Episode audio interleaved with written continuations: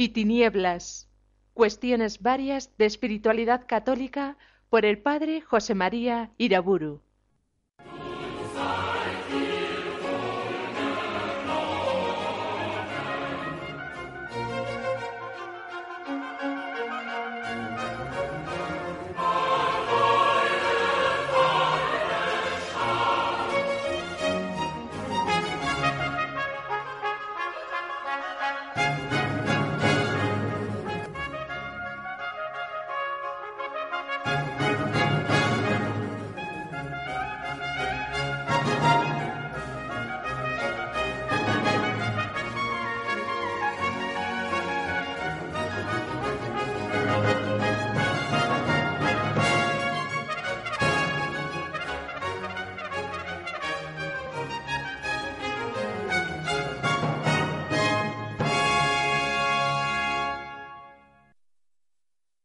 En el nombre del Padre, del Hijo y del Espíritu Santo. En la conferencia anterior decía yo que los cristianos mundanos, tan lúcidos para ver las deficiencias y los males de los siglos de cristiandad, ven, por el contrario, con una benignidad cómplice los males concretos del mundo moderno, construido al margen de Cristo aunque habría que decir con más precisión que no alcanzan a ver esos males, o por lo menos que no conocen las premisas perversas de las que proceden.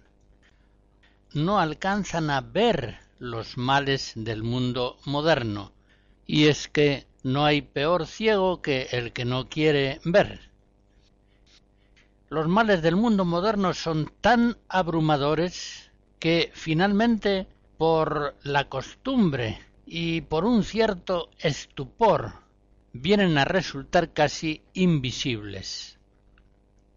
Por eso convendrá describirlos de frente, para que se vea qué sucede en esta tierra cuando la humanidad trata de organizarse rechazando a Dios y a su enviado Jesucristo. El siglo XX, concretamente, se ha mostrado como el más homicida de cuantos ha conocido la historia.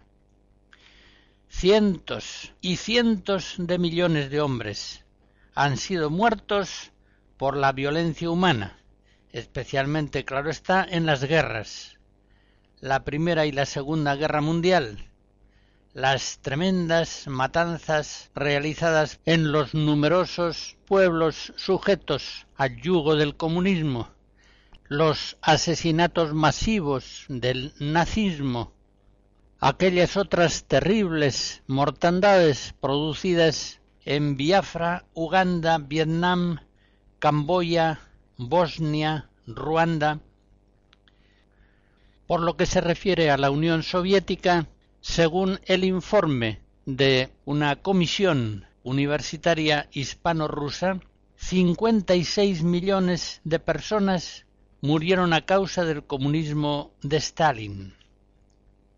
42 millones de rusos, según un informe de la KGB, fueron asesinados entre los años 1928 y 1952, es decir, en unos 25 años, 42 millones de rusos asesinados. A todas estas muertes y violencias innumerables, no conocidas antes ni de lejos en la historia de la humanidad, hay que añadir la matanza continua de millones de niños abortados, la matanza incesante de los inocentes, muchos de ellos abortados legalmente en unos abortos financiados obligadamente por los ciudadanos contribuyentes. Hace diez años, un estudio de la Universidad Católica de Roma afirmaba que el aborto legal acaba con la vida de 40 millones de niños cada año. De tal modo que son 110.000 los abortos que se producen cada día. Y afirmaba también que en algunos países el número de abortos llega a triplicar el número de nacimientos. Estas cifras espantosas se han acrecentado ampliamente en los últimos diez años. Junto a eso, cientos de millones de personas mueren de hambre, de miseria, de enfermedades perfectamente evitables, sin que el Occidente opulento alcance a remediarlo. No puede, es decir, no quiere, o quiere remediar esos males con una voluntad absolutamente ineficaz, porque no es una voluntad que esté confortada por parte de Dios. Son sociedades que han rechazado el auxilio divino, que quieren vivir limitadas a sus propias fuerzas naturales. Por eso muestran una y otra vez esa ignominiosa impotencia para superar males tremendos de la humanidad y para producir y guardar en ella los bienes que necesita urgentemente. Pero fijémonos sobre todo en los mismos pueblos ricos descristianizados, cuál es su situación social, cultural. En la medida en que el naturalismo liberal va pisoteando en Occidente las tradiciones cristianas, los matrimonios se rompen cada vez con mayor frecuencia. Crecen más y más las enfermedades psíquicas. Las estadísticas acerca del suicidio son siempre crecientes. Y aunque se multiplica más y más el número de policías, hasta alcanzar números nunca conocidos antes en relación al número de la población, Aumenta, sin embargo, la delincuencia en general y concretamente aumenta la delincuencia juvenil. Se ven desbordadas completamente las posibilidades procesales de los juzgados. Crece el uso de las drogas en proporciones tremendamente alarmantes. Crece más y más el uso de las drogas y se multiplica indescriptiblemente el número de tragedias que ese uso trae consigo. Aumenta la prostitución, concretamente la prostitución infantil. Se pervierte el matrimonio por el uso habitual de anticonceptivos. Crecen también las sectas destructivas, la enfermedad del SIDA, la pornografía, se multiplica más y más el divorcio, el número de hijos ilegítimos crece también muy aceleradamente. Todos, prácticamente, los indicadores negativos van aumentando. Disminuye, en cambio, la nupcialidad y la natalidad hasta extremos increíbles. Con poco más expresiones como mi hermano, mi hermana y no digamos mis hermanos van a desaparecer del uso habitual, de tal modo que pueblos antes vigorosos vienen a ser ahora naciones de ancianos, verdaderos geriátricos, que no podrían llevar adelante su vida económica, industrial, comercial, cultural, sin la ayuda de una inmigración cuantiosa. Es también opinión común que baja la calidad de la enseñanza. Se sabe que los delitos ecológicos son enormes, a veces irreversibles, y que no se acaba de llegar a acuerdos que pongan límites a estos desastres. van desapareciendo las variedades regionales y nacionales y se va imponiendo a escala general una uniformidad a la baja en el arte, en las costumbres, en las diversiones, en los modos de vida en general. La televisión, por su parte, una televisión que cada día es vista durante dos o tres horas como media, y de modo semejante el cine y otros medios de comunicación social es una de las causas principales del embrutecimiento progresivo del pueblo. Es con mucha frecuencia una escuela de degradación para los niños y adolescentes, para los jóvenes y los adultos, las familias, las sociedades una televisión basura, escuela de degradación, financiada por supuesto obligatoriamente por los ciudadanos. También aquí los poderes políticos, edificados sobre las premisas liberales, se muestran impotentes para limitar los excesos degradantes de la televisión para dignificarla y ponerla al servicio del bien común de la sociedad. El espíritu del mundo moderno, consumando una deliberada ruptura con la tradición, hace que muchas veces los padres vean con dolor que no pueden educar a sus hijos, que no logran comunicarles su espíritu y transmitirles su fe, su cultura, sus valores. Por otra parte, la libertad real de las personas se reduce, se angosta, viéndose la persona sometida a presiones mentales y conductuales, fiscales, educativas e institucionales cada vez más eficaces. El culto al cuerpo, la estimulación continua de las idolatrías que dan culto al sexo y a la riqueza, así como la adoración de cantantes, actores y atletas, nos hacen volver a las miserias que caracterizaban la vida de Roma, de Grecia y de tantos otros pueblos paganos.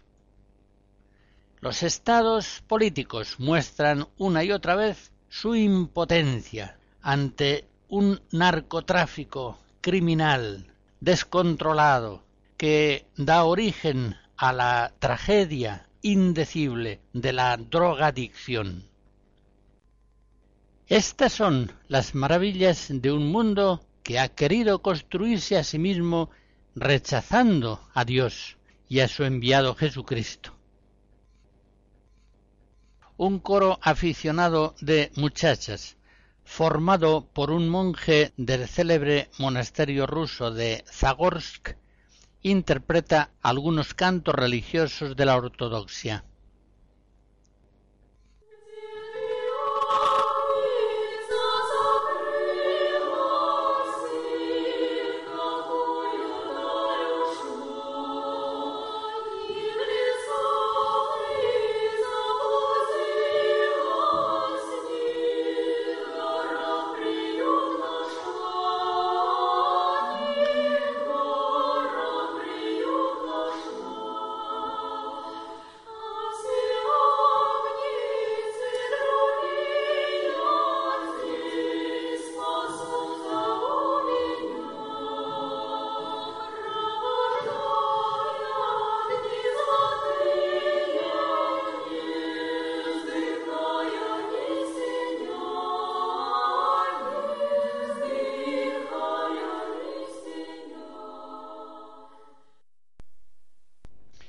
En el mundo moderno se habla mucho de justicia social y no cabe duda de que en ciertos aspectos, como por ejemplo la seguridad social, la legislación laboral, la atención a los que no tienen trabajo, se han logrado adelantos muy considerables.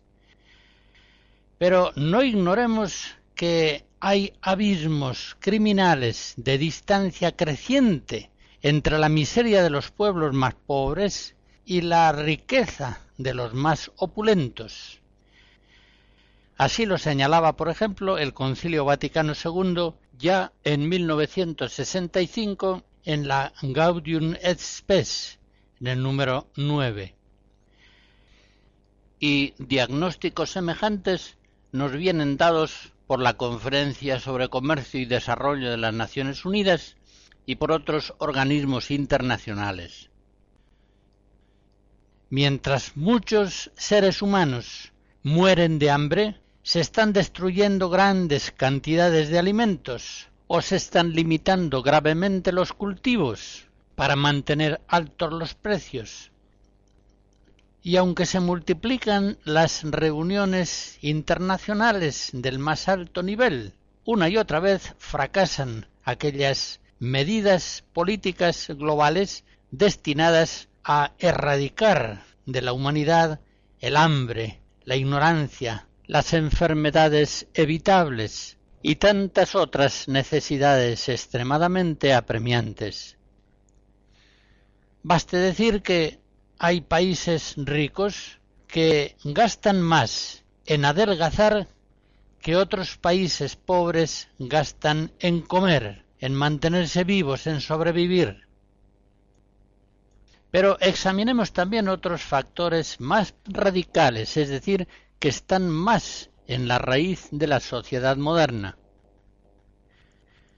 La filosofía desfallece, prácticamente desaparece, desfallece en nuestro tiempo hasta perderse prácticamente en meras consideraciones psicológicas y políticas, sociales, ecológicas, literarias. En esto sí que puede decirse que la filosofía ha muerto.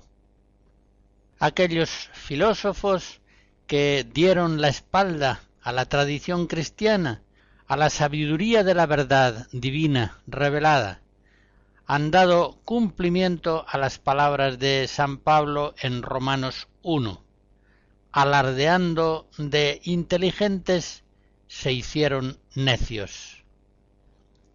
Actualmente los filósofos modernos apenas tienen respuestas para los interrogantes más profundos y trascendentes del ser humano. No saben, no contestan, hablan de otras cosas para disimular la profundidad de su ignorancia. Muchos de estos filósofos se califican a sí mismos con orgullo de agnósticos, es decir, presumen de no saber, de mantenerse en la más profunda y universal ignorancia, pues esa es la significación de la palabra agnosticismo. El célebre historiador británico Paul Johnson, tanto en su obra Intelectuales como en otra más reciente Tiempos modernos, muestra con gran claridad la miserable situación de la filosofía actual, la pésima calidad intelectual de los pensadores modernos, es decir, de aquellos que, aferrándose a su agnosticismo, arrojaron por la borda toda la sabiduría filosófica de la tradición precedente romana, griega y cristiana. En un texto de tiempos modernos dice si la decadencia del cristianismo creó al fanático político moderno y originó sus crímenes, la evaporación de la fe religiosa en las personas cultas dejó en la mente de los intelectuales de Occidente un vacío que fue colmado fácilmente por la superstición secular. Y de esta afirmación tan grave da muchos ejemplos concretos. Hace ver que muchos filósofos modernos prácticamente nada saben decir acerca de los grandes temas de la filosofía. No tratan a fondo de los principales temas estrictamente filosóficos. Hablan de otras cosas.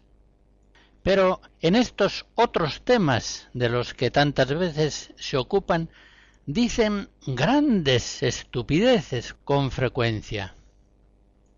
Paul Johnson en las obras citadas demuestra con ejemplos impresionantes la singular capacidad de los intelectuales agnósticos modernos para equivocarse trágicamente en el discernimiento de las realidades sociales más graves de su tiempo. Por ejemplo, en los años más terribles de Stalin, en los años de su mayor imperio terrorífico, causante de millones y millones de muertos, el intelectual de izquierdas inglés George Bernard Shaw, después de una visita a la Unión Soviética, elogiaba el sistema penitenciario de los comunistas y decía estamos acostumbrados a comprobar que un hombre entra en la cárcel como un ser humano y regresa como un delincuente. En cambio, en Rusia ingresa como un criminal y sale como un hombre común. Después también de un viaje a la Unión Soviética, en momentos en que el hambre llevaba a la muerte a millones y millones de hombres por una revolución agraria desastrosa, el biólogo también británico Julian Hasley afirmaba que un nivel de salud física y general es allí algo superior al que he podido ver en Inglaterra.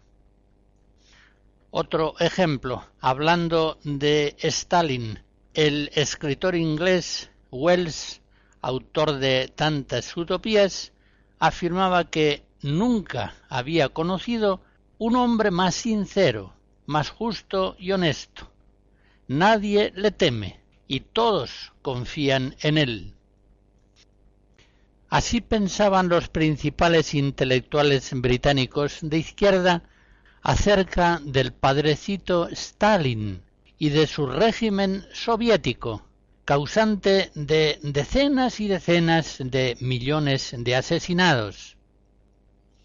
Estos intelectuales no solamente ignoraban todo acerca de la filosofía, sino que no entendían nada tampoco de las realidades del tiempo presente que tenían ante sus ojos. Pero en otros países el juicio de los intelectuales de izquierda era más o menos de una imbecilidad semejante. Por ejemplo, el escritor y poeta chileno Pablo Neruda hablando de Stalin, decía que era un hombre de principios y de buen carácter. Las estupideces atroces afirmadas por Jean-Paul Sartre acerca de la política y de la función de la violencia en ella superan todo lo imaginable. Con razón afirmaba el filósofo Descartes que no hay nada absurdo o increíble que no haya sido afirmado por algún filósofo. La verdad de este juicio aparece claramente confirmada en las enseñanzas de Jean-Paul Sartre, que tanto éxito tuvieron en su tiempo. Paul Johnson en su obra Intelectuales hace notar que las grandes atrocidades sucedidas en Camboya fueron producidas por hombres que se habían formado fundamentalmente en París, en la enseñanza de Jean-Paul Sartre. Los ocho líderes del comunismo en Camboya, encabezados por Pol Pot, todos habían absorbido en la década de los cincuenta las doctrinas de Sartre acerca del activismo filosófico y de la violencia necesaria. De los siete millones de habitantes de Camboya, los hijos ideológicos de Jean-Paul Sartre lograron asesinar a un millón y medio.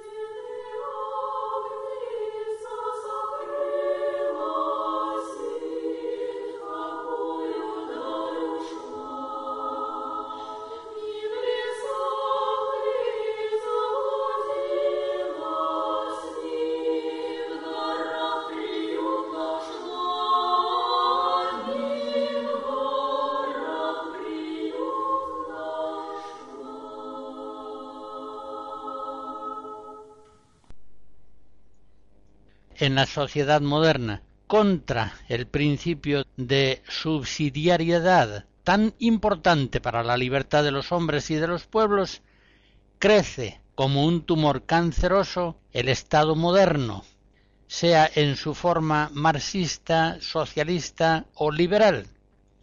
Un Estado que, acumulando un enorme poder cultural, industrial, económico, fiscal, mediático, educativo, fácilmente genera la corrupción en los políticos, al mismo tiempo que en las ocasiones más urgentes se muestra impotente, como ya he señalado, para ayudar a países agonizantes que son remitidos más bien a la ayuda de organizaciones no gubernamentales.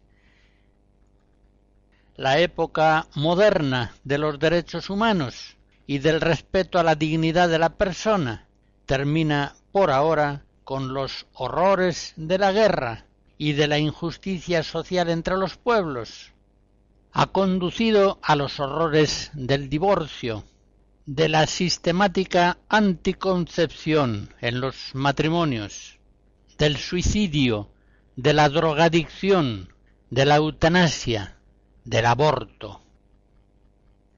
Tantos sucesos espantosos como los que ya he aludido dan mucho que pensar. ¿Hasta qué punto tienen que estar ciegos aquellos cristianos ilustrados y liberales, modernos, amadores del mundo actual, que se niegan a ver y más aún a reconocer los terribles males que han ido creciendo en un mundo sin Dios? Los cristianos que podíamos llamar normales ven y se atreven a hablar de esa abundancia abrumadora de males que hace ya mucho tiempo están en continuo crecimiento. Hablan de ellos con toda naturalidad, porque es que no están inhibidos ni para ver ni para hablar de ellos. No se sienten necesitados de ser calificados de modernos. No experimentan la necesidad de mostrarse solidarios del mundo moderno secular. Pero ¿será posible que en los juicios indeciblemente pedantes de esos teóricos cristianos pueda más su ideología de gabinete que la realidad del mundo moderno, patente a cualquier cristiano sencillo? ¿Será posible que para estar al día y para ser del mundo moderno estos cristianos mundanizados estén dispuestos a renunciar a la filosofía, al arte, al derecho, a la pedagogía, a las formas educadas, corteses, a la doctrina social y política, que son patrimonio secularmente adquirido por la tradición cultural cristiana.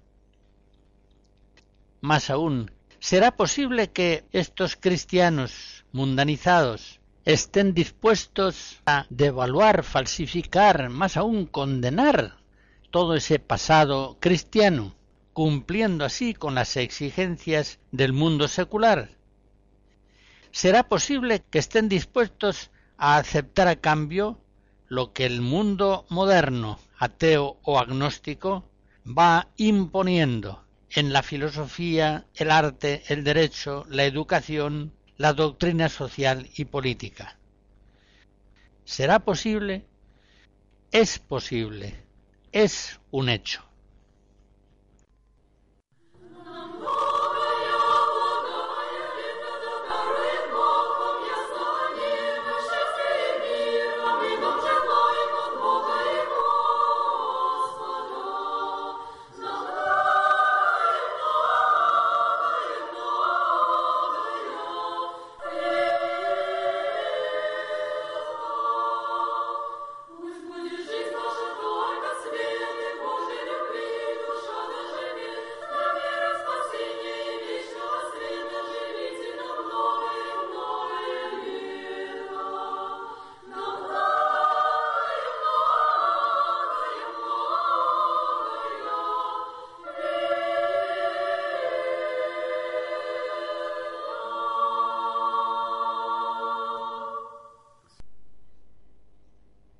El rechazo de Dios y más concretamente de Cristo y de su Iglesia, el mismo espíritu que en Occidente ha maleado la vida social y política, ha roto las familias, ha imbecilizado la filosofía y en general ha deshumanizado a los pueblos, lógicamente ha degradado también la estética moderna, hundiéndola en la fealdad es un mismo impulso descendente.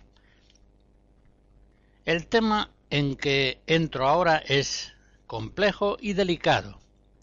Ya sé concretamente que Beethoven y otros músicos fueron en sus principios enérgicamente reprobados, o que Van Gogh apenas consiguió vender en su vida un solo cuadro, y que como ellos muchos otros artistas que no fueron apreciados en su tiempo, hoy son patrimonio glorioso de la humanidad. Y el saber esto me obliga a expresarme en este tema con especial cautela, pero no me hace callar, no nos hace callar. Cada vez, efectivamente, son más las voces, incluso fuera del cristianismo, que, venciendo eficacísimas constricciones del mundo se atreven a denunciar la fealdad extrema y podríamos decir también sistemática del arte actual, enfrentándose así a la excomunión fulminante de los círculos estéticos vigentes. El arte moderno extiende la fealdad en innumerables campos de la producción estética. Hoy, sin duda, hay artistas modernos que siguen produciendo obras de arte bellísimas. Pero lo que suele llamarse arte moderno suele ser algo congénitamente feo. Al pueblo, que está ajeno a la pedantería estética cultural, no le gusta aquel arte moderno que, queriendo partir de cero y liberarse de toda referencia a la naturaleza y a los lenguajes estéticos de la tradición, pretende autoafirmarse en un solipsismo absolutamente arbitrario, insignificante, morboso, subjetivo. Como digo, incluso los intelectuales críticos actuales cada vez con mayor frecuencia se van atreviendo a denunciar la invasión de la fealdad en la pintura, en la escultura, en la arquitectura, en la poesía, el teatro o la música y en tantos otros campos de la estética moderna. Francisco Nieva, escritor en el año 1995, denunciaba una estética trufada de feísmo voluntario. Y decía, en efecto, ha habido en todas las artes a través del siglo XX una rara atracción por el mal, por el gusto de una vida a la inversa, en que lo bello tiene que ser feo para ofrecernos más picante y más profundidad. Esa es la demoníaca tentación de aquellos que se creen tan exquisitos que se sienten por encima de la belleza y el placer. En 1994, el arquitecto Miguel Fisac, que fue medalla de oro de la arquitectura española, afirmaba simplemente La arquitectura española es tan desastrosa como la del resto del mundo. La arquitectura que se hace en estos momentos es la peor de toda la historia, pero es a la vez la que mejor expresa la sociedad en la que vivimos. Tenemos la arquitectura que nos merecemos.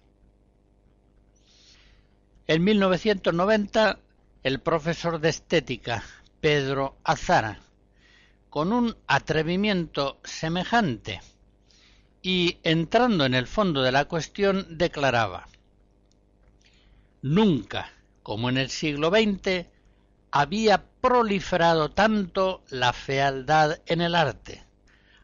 Se manifiesta en todos los campos, adopta las formas más variadas y sorprendentes, hasta el punto que puede afirmarse que la fealdad es consustancial a la modernidad. Y este notable profesor de estética va más lejos todavía. Se atreve a explicar la fealdad del arte moderno en clave de irreligiosidad.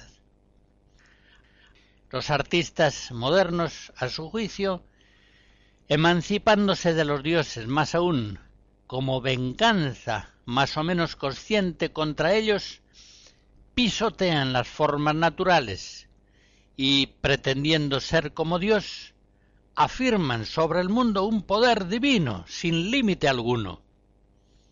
Más aún, exigen, aunque rara vez lo consiguen, que el pueblo les acompañe en su extraviada aventura. En efecto, sigue diciendo el profesor Azara, el arte del siglo XX es un arte de fanáticos que buscan imponerlo desprestigiando el arte de los que no son fieles a la nueva religión del arte moderno.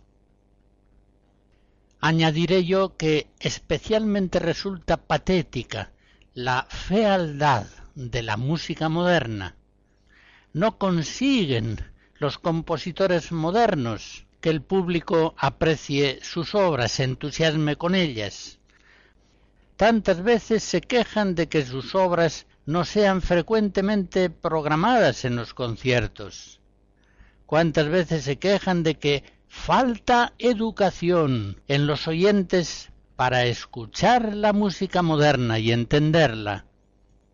Por eso, normalmente los músicos modernos para producir sus obras necesitan la subvención de municipios, cajas de ahorros, instituciones políticas. Y a pesar de tantas ayudas, cuántas veces cuando se nos anuncia una obra musical subrayando que se trata de un estreno absolutamente primero, se omite decir que muy probablemente esa obra nunca más será interpretada.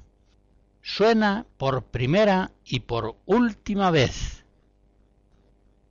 La maldición de una fealdad congénita cae inexorablemente sobre la música moderna.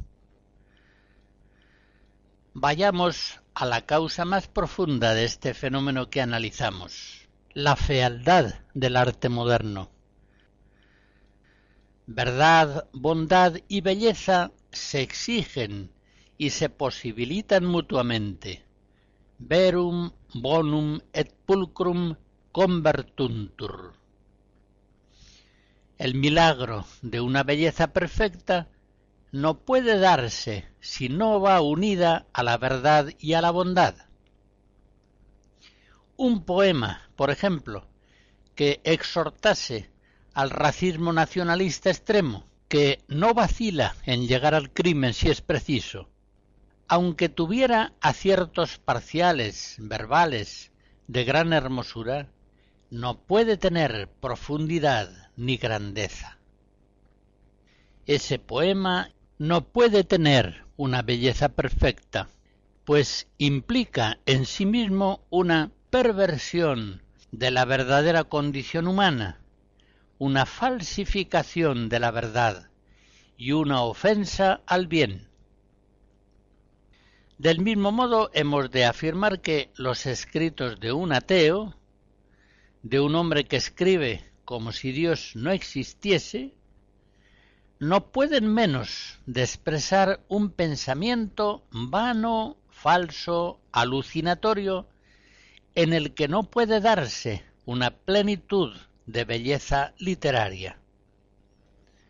Una novela de un autor que cree, por ejemplo, que el hombre no es libre, sino que está interna o externamente determinado, de tal modo desfigura la verdadera condición humana que se hace una novela vacía de interés, por grandes que sean sus sutilezas psicológicas o sus aciertos expresivos. Por eso podemos poner como ejemplo un adulterio de un personaje de François Sagan, Bonjour Tristesse. No puede transmitir al lector ninguna vibración profunda, pues no hay en ese relato persona, no hay realmente libertad, ni menos aún responsabilidad o posibilidad de premio o de castigo eternos. En esa novela todo es trivial, la persona, sus actos, la vida entera, todo carece absolutamente de profundidad y de grandeza. El conjunto completo de esa creación literaria es un inmenso malentendido de la realidad humana verdadera. Por eso, cuando leemos esa novela u otras semejantes, nos da igual que ese personaje adultere o finalmente decida no hacerlo, mate al amado o él mismo se suicide. ¿Qué más nos da? De esta suprema trivialidad vacía padece irremediablemente la literatura actual, en su mayor parte agnóstica. No hay persona, no hay libertad, no hay responsabilidad, no hay, no puede haber vibración literaria. Volviendo a nuestro ejemplo, aquel que quiera contemplar un verdadero adulterio literario en toda su miserable grandeza, tendrá que buscarlo en un mundo espiritual, en un mundo como el de Tolstoy, donde haya personas y libertad trascendente, tendrá que leer, por ejemplo, Anna Karenina. En este mismo sentido, el escritor ruso-francés Andrei Marquine declaraba No hay grandes novelas en Occidente porque hoy el hombre se olvida de los grandes interrogantes, porque disponemos de veinte tipos de yugur para no tener que hablar ni de Dios ni de la muerte.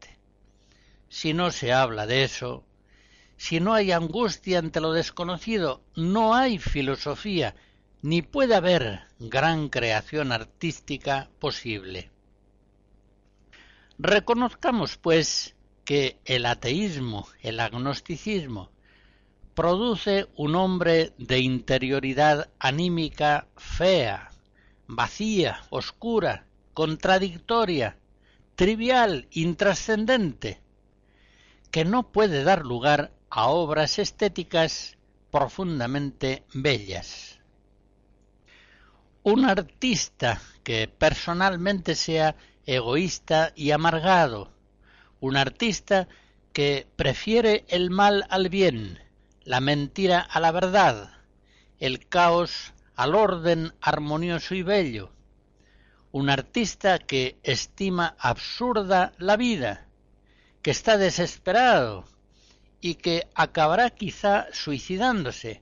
Este artista es incapaz de producir una obra de arte llena de luminosidad y armonía, pletórica de fuerza y alegría, de profundidad y trascendencia. Nadie puede dar lo que no tiene. Del mismo modo, una cultura muy alejada de la verdad y del bien, es decir, de Dios, se hace incapaz de producir obras verdaderamente bellas.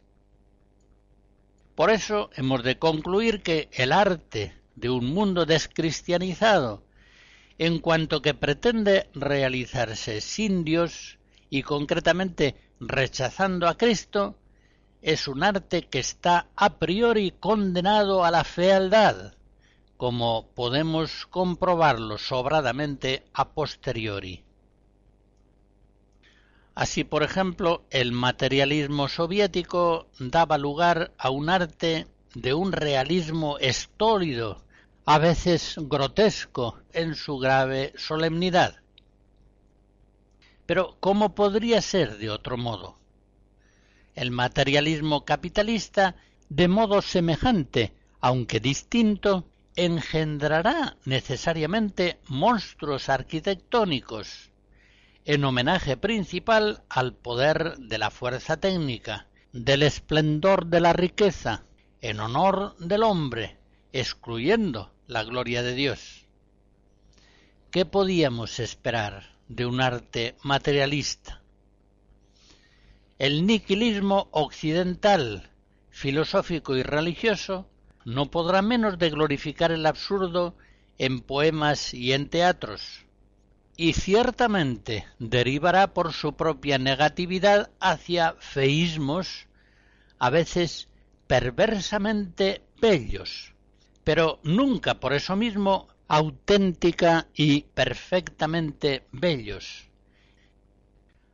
Hago notar por otra parte que para ser testigos de la fealdad propia del arte moderno no es necesario asistir a exposiciones o a salas de concierto. El feísmo está presente en la misma calle. Miren, por ejemplo, cómo cierta parte de la juventud viste deliberadamente en formas feas, a veces grotescamente feas, en formas repulsivas, degradantes, desafiantemente feas. Son modas en el vestido, eso sí, realmente modernas, eso nadie podrá negarlo. Formas en las que lo bello, lo más atractivo, es precisamente lo más feo.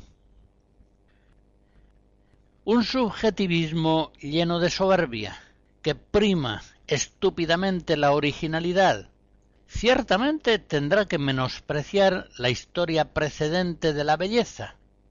Ciertamente irá a dar en un arte escuálido, feo y pedante. Y es sencillamente que la fealdad interior del hombre irradia necesariamente una fealdad exterior. Y aquí sí que estamos ante una necesidad histórica. Señalo un aspecto especialmente penoso de esta cuestión.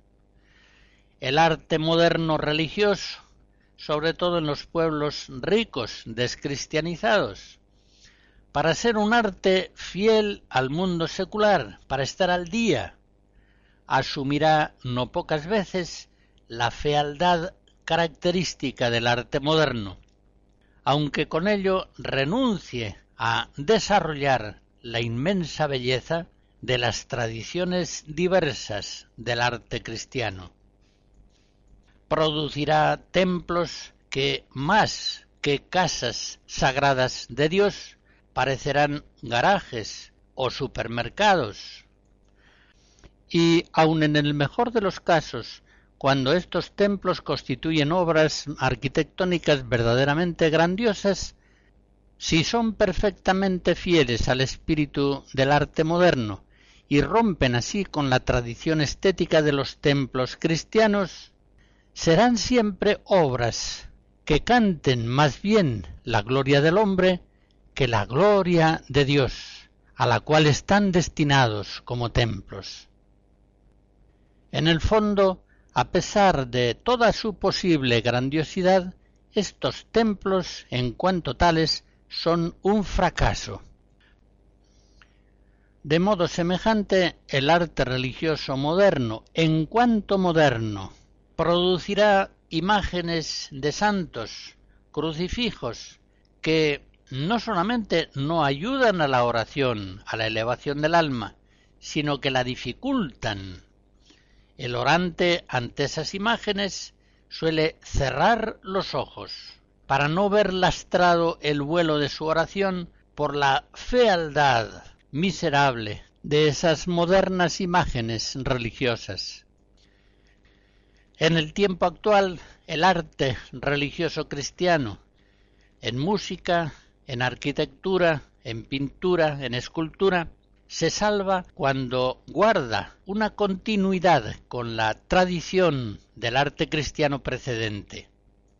Pero cuando deliberadamente rompe con la tradición de la belleza cristiana histórica para ajustarse a las exigencias estéticas del horrible arte moderno, entonces viene a degradarse y viene a constituir un lastre no insuperable con la gracia de Dios, pero sí sumamente pesado en la vida del pueblo cristiano, en la vida de toda la Iglesia. Tu brilho do teu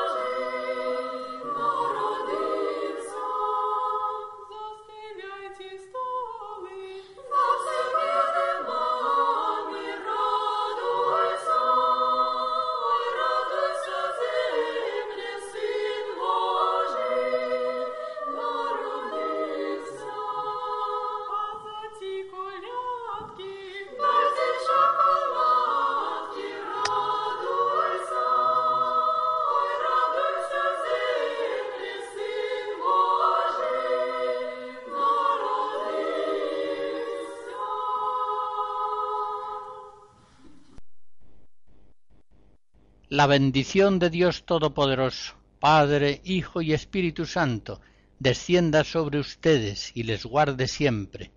Amén.